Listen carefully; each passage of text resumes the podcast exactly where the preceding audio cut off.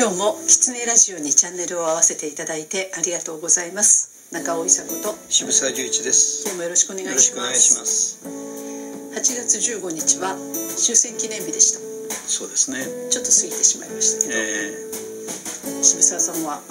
どうお過ごしですか？ー、あのまあ毎年高校野球の最中じゃないですか。そうですね。それで試合が中断されて、はいサイレンが鳴って黙祷とかっていうところで終戦記念日なんだってことにハッと気づかされるようなはい日々が若い頃はずっと続きましたね。ね。えーだけどその頃はまだあの先の戦争で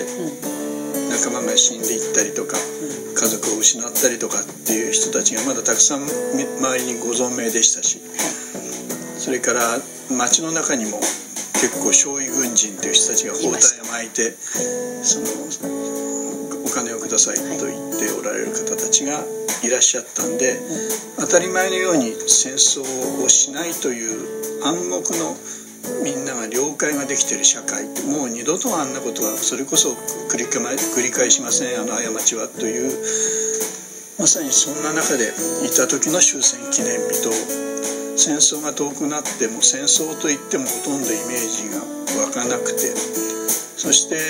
その自分たちの日々やるゲームの中には絶えず戦争があって戦いがあってでそれを楽しみながらでテレビで見てて実際に戦争もそのまさにそのゲームの中と同じようにミサイルが飛んでって破壊するところが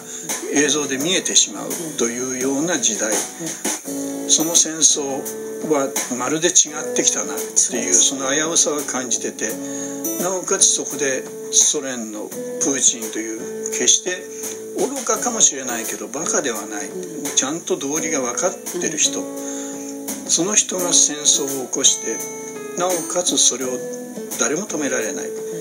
そこにその武器供与をする。ある意味では武器商人たちを喜ばせるということを国というものは延々とやりその人というものが見えなくなってしまっているという現実に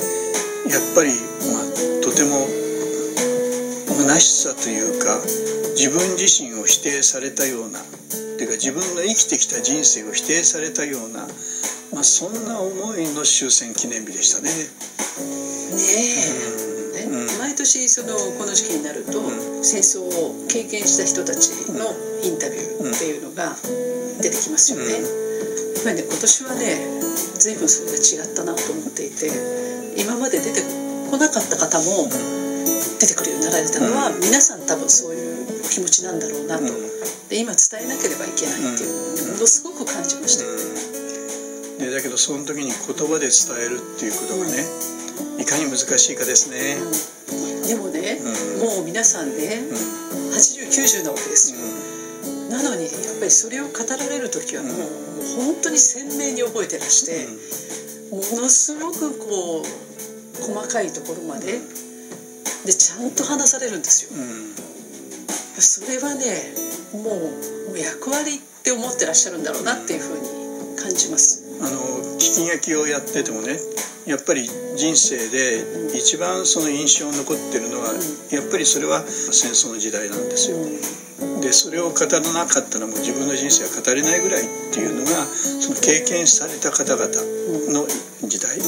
ところがその方々がもう圧倒的に少なくなってその語らなきゃいけないというその思いを受け止める感性というか、うん。そこにこう共感をするとかあるいは自分の思いを重ねる自分の体験の上で自分の思いをその人に重ねていくということがもうできなくなってうん。なんか自分とたちとは全然違う人たちが喋ってて知識としてそれを学ぼうとはするけど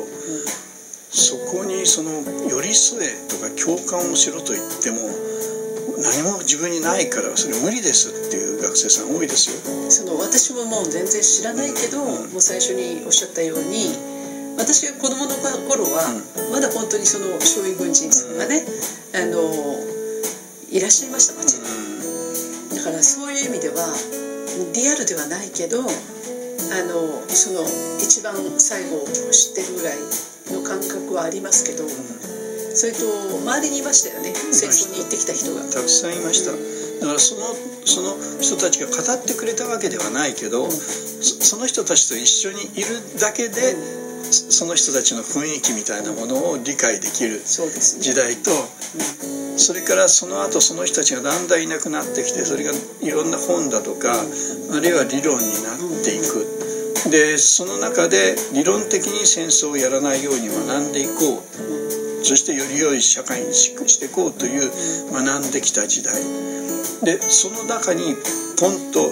プーチンが出てきた時にその自分たちが学んできた感覚っていうのが何の役にも立たないんじゃないかという部分っていうのがとても強いですね。でもそれは私たちも思いますもんね。あの先日朝日新聞の特集かなんかでねとても興味深い記事を見たのは、うん、連合赤軍の生き残りの方々と、はい、それからまあ、えー、Z 世代と言われている今の大学生さんたちとの、まあ、討論会みたいなものが催されたというような記事だったんですよ。でとても気になったもんでで最後までその論理はねもう全く交わるところはなかったと。で連合赤軍の人たちがどうやってその革命にをしようと本気で思い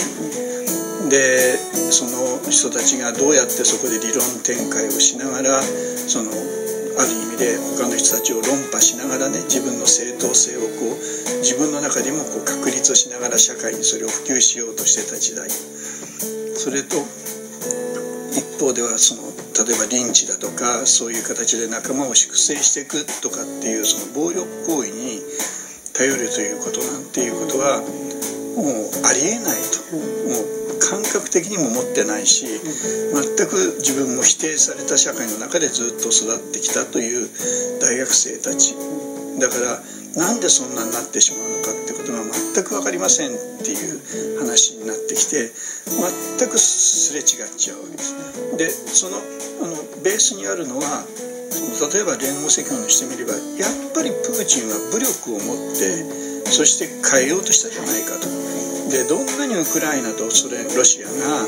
話し合っても外交の場では結局解決をしなくて世の中が変わってやっとウクライナにみんなの目が向いたのはプーチンがああいう暴力的な行為をやったからだ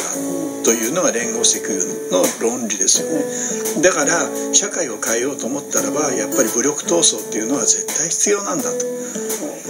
いう一本の論理があるわけです。でそれに対してその、まあ、武力などというものがリアリティを持って自分たちは意識できないという世代が。でその全くそのそれがすれ違うかと思った一番最後の時になってそのなんで連合赤軍であのいろんな浅間山荘をはじめてねはじめとしていろんな悲惨な内部での内毛場と言われてるものがあって粛清をされていってなんでその先輩たちはこで生き残られたんですか？っていう話をするとそれぞれがその闘争から抜けてる時期がある。最後まで行っちゃった人たちはみんな内毛場したりあるいは捕まって、まあ、収監された人たちも何人もいるんですけど結局まあその休憩までにはいかないぐらいのところで抜け出しているわけですね。そしたらね例えば人の中のお一人は自分の彼女ができたと。で彼女ができたらその恋愛というのは革命に対してはとんでもないことだと言ってその中でねとっても反省をしろと言って徹底的に仲間にやられると。だけど自分の感情の中には恋愛っていうものがあってでそのその女がいるんだから女が悪いんだと女を吊るし上げてリンチにしろみたいなことになってこれはやばいぞと言って逃げたと。で逃げた時の感情って何ですかってこうやって聞いていくとそれはもう理屈でも何でもなくてね直感だっていう話をしてでその結局直感で動いた部分理論ではなくて直感で動いた部分が結局要するに人間の本質のものなんですよねと。で学生たちは自分たちもやっぱり今この時期でその理論でものを考えていくと。で直感でものを考えるってことがない。でその直感って部分は例えば芸術だとかそういうものにも通じるのかもしれませんけどそのやっぱりお互いが自分の直感を信じられてそして相手を思ってあげるみたいなでその感性を共有していく社会にしていかないとやっぱり世界はこれから平和にもなれないし持続可能にもならないんじゃないかっていうのが、まあ、その両方の結論だったという記事を見てああ深いなと思ったんです本当ですね。うん。どうやったら直感の方が理論より優先される世界、なおかつその直感が間違わないとは言わないけど要するに人類というもの地球というものに間違わない直感を持てるにはどうしたらいいかっていうことはそう教えられますね。そうですね、ものすごく難しいですけどね、でもあのちゃんと聞く耳持たなきゃって思いますよね。そうですね。その会話はその大学生とその過激派というか元ね元過激派の人たちとの会話だからだから確かなものというかここに話し合い価値があるというかね、うん、でお互いに全然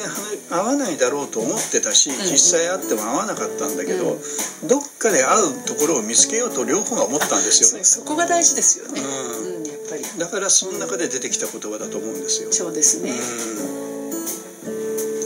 今日もキツネラジオを聞いていただいてありがとうございました。キツネラジオは毎週月曜日に更新の予定です来週もまたチャンネル登録をして聞いていただけると嬉しいです。それではまた。